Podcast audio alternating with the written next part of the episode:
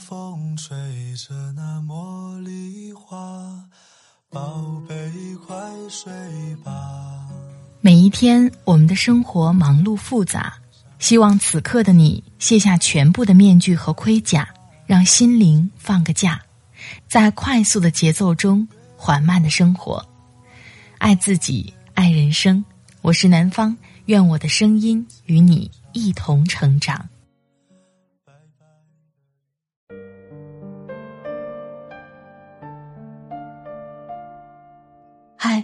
你好，这里是快节奏慢生活，我是南方。今天你过得好吗？今天想跟你分享来自作者苏梅细细的：有些薄情才是深情。我的微信公众号“听南方”也会发布节目文稿，欢迎你的关注。好了，开始今天的节目吧。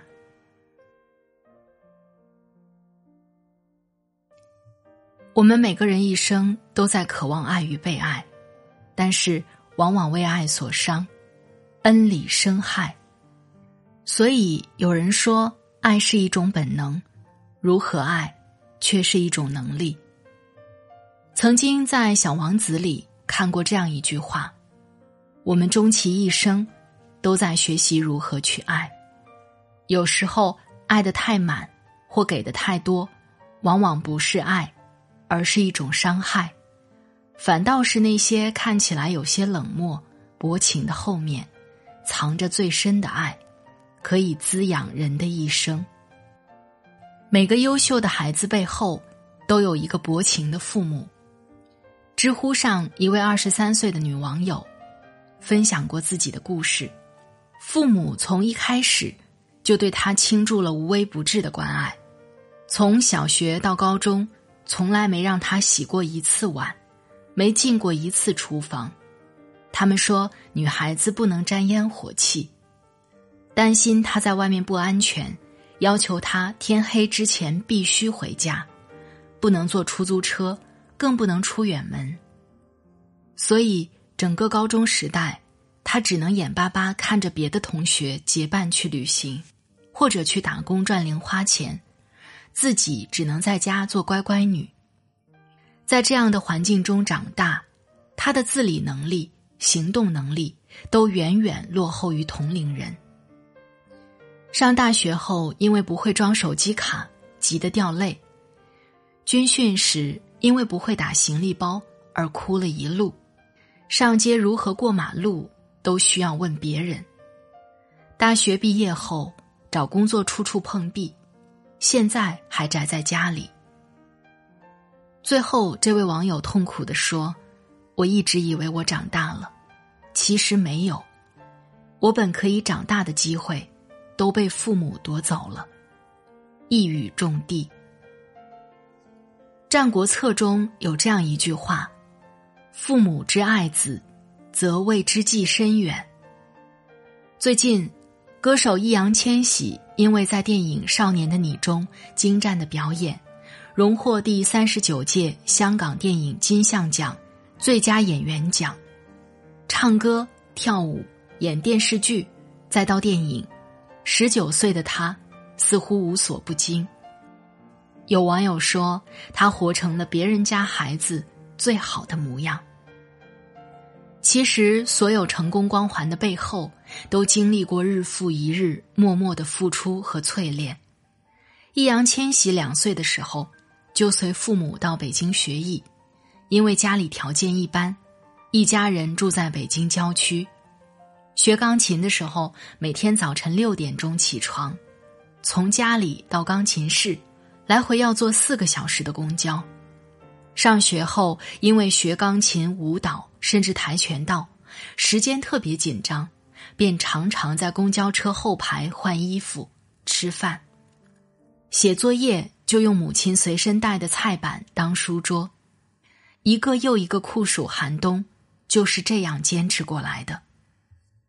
他母亲曾说过：“应该没有几个人经历过我和千玺之间的东西。”真的很辛苦，明知向上的路很苦，但还是狠心让孩子去走。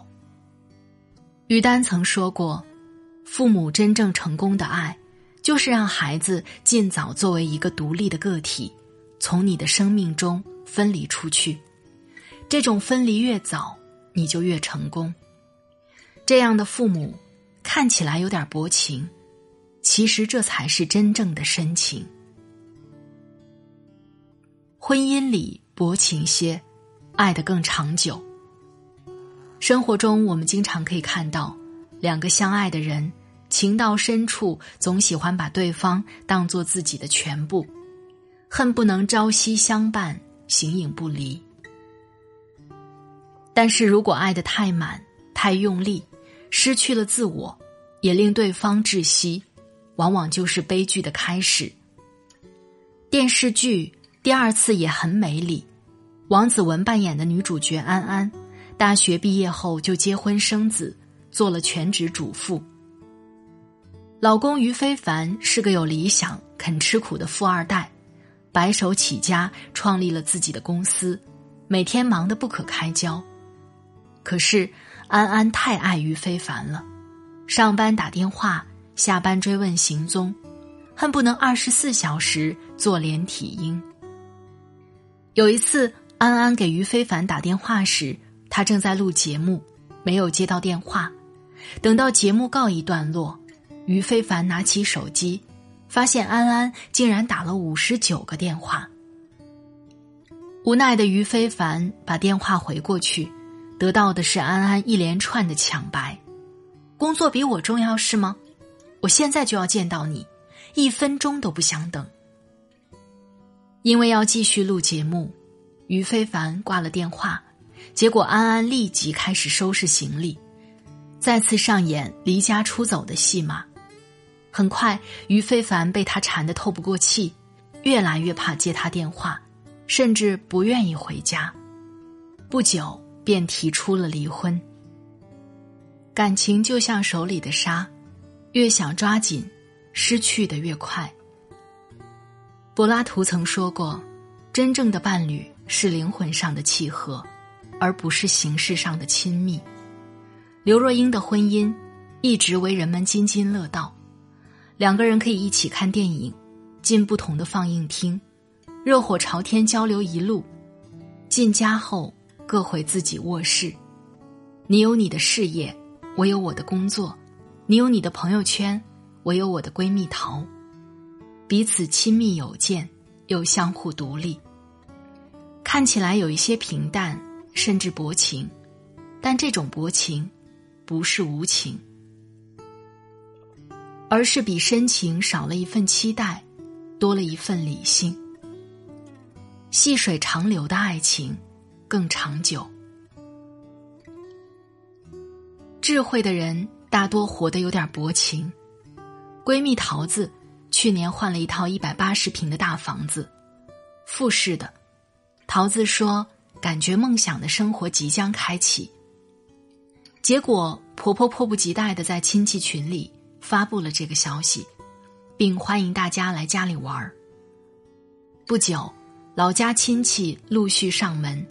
碍于面子，桃子每次都把客房收拾出来，准备好洗漱用品，让亲戚住到家里，殷勤接待。于是家里很快成了免费旅馆，找工作、看病，甚至旅游都来家里住。而且不管桃子多忙多累，都要照顾这些亲戚起居，甚至帮忙找工作。桃子梦想的生活被打乱。痛定思痛，决定改变。有一天，老公的表弟一家来旅游，晚饭后，桃子跟表弟说：“我已经在附近酒店给你们订了房间，这是房卡，早点去休息吧。”从此，桃子的家里恢复宁静。的确，亲戚之间过分的亲近会打扰彼此的生活，由此生出的不满。只能不断的消耗彼此的感情，令关系渐渐疏远。所以，倒不如从一开始就薄情一些，保持适当距离。薄情表面上看起来有点冷漠疏远，其实是历经世事后活得更加通透成熟的表现。真正有智慧的人，大多活得有点薄情。齐白石成名后，很多亲朋好友上门求画，碍于情面，他都答应下来。但是时间久了，身体透支，累得生了一场大病。病愈后，齐白石一改之前的有求必应，无论是谁作画都明码标价。他在客厅贴上一张纸，广而告之：卖画不论交情，君子有耻辱，请赵润阁出钱。花卉加虫鸟，每一只加十元；藤萝加蜜蜂。每只二十元。已出门之话，回头补充，不应；已出门之话，回头加题，不应。从此生活清静了不少。真正在意你的人，不会让你一味付出；让你一味付出的人，不值得你牺牲自己。一开始，我们都对世界、对他人充满了太多的希冀。后来渐渐发现，走得太近，用情太深，反倒是一种伤害。尤其是对身边最亲近的人，掏心掏肺的付出了全部真情，以为那一刻的美好会贯穿往后余生。结果往往是劫后余生，才渐渐懂得，薄情才是最好的活法。薄情也许看似冷漠。不近人情，其实是坚守自己为底线和原则，保护彼此不受伤害。薄情的人更能看清事物的本质，懂得与世界周旋，拿得起也放得下。余生，愿你做个薄情的人，只有爱，没有伤害。无所谓，这就是一场游戏，不难过，忘了你很轻易。现在我已不再需要你了，我过得很好，那没关系。对你说，没有你呼吸不会停息，悲伤躲在黑夜里，等待阳光，海水在升起。